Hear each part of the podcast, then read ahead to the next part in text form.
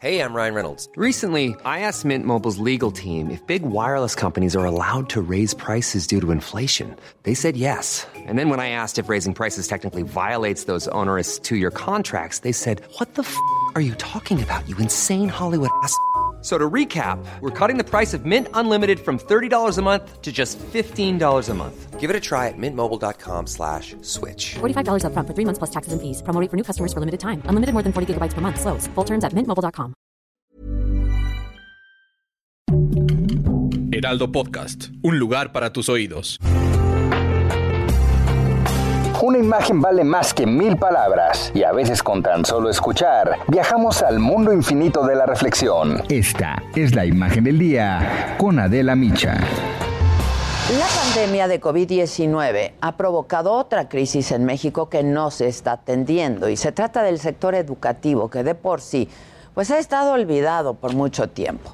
El 23 de marzo del año pasado, la Secretaría de Educación Pública decidió suspender las clases presenciales. Después, el gobierno federal implementó este programa Aprende en Casa, con el que niñas y niños podían acceder al contenido educativo por medio de la radio, la televisión e Internet para poder continuar con el aprendizaje a distancia. Sin embargo, desde su planeación y posterior ejecución, la verdad es que el programa resultó ser muy deficiente. Así lo documentó el Consejo Nacional de Evaluación de la Política de Desarrollo Social, el Coneval, en la evaluación inicial del programa Aprende en Casa.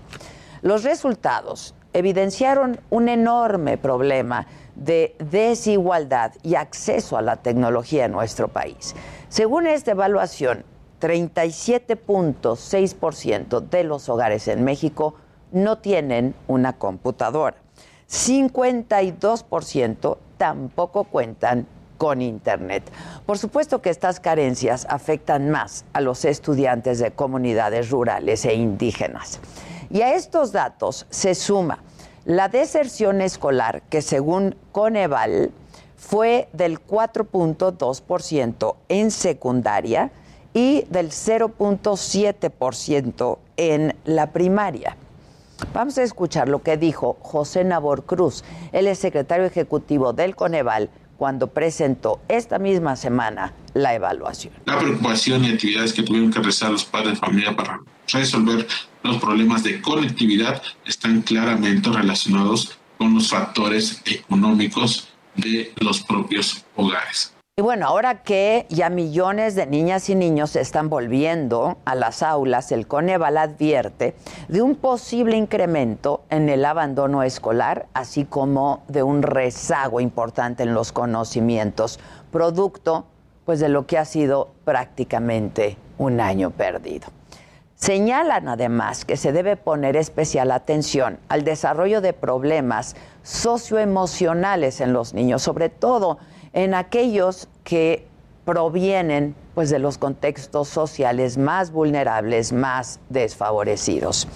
Guillermo Cejudo, investigador académico del Coneval, afirmó que las condiciones de precariedad en las que viven millones de estudiantes no son producto de esta pandemia. Vamos a escucharlo. Así como no podemos pensar que la pandemia es un hecho del cual solo podamos hablar en el pasado, el regreso a clases tampoco es un proceso que podamos eh, pensar como ya concluido.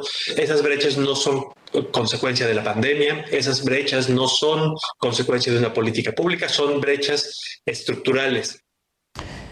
De hecho, la evaluación también expuso que las condiciones en muchas escuelas ya eran bastante precarias.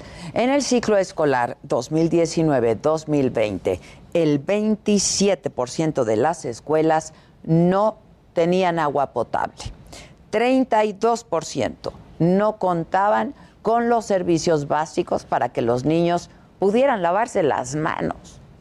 El panorama para enfrentar esta crisis, la verdad es que no pinta nada bien. Si bien el presupuesto federal para el 2022 contempla un aumento del 2% para el sector educativo en relación con el de este año, la realidad es que la inversión es mínima comparada con los 63 millones de pesos que se van a destinar para continuar con la construcción del tren Maya.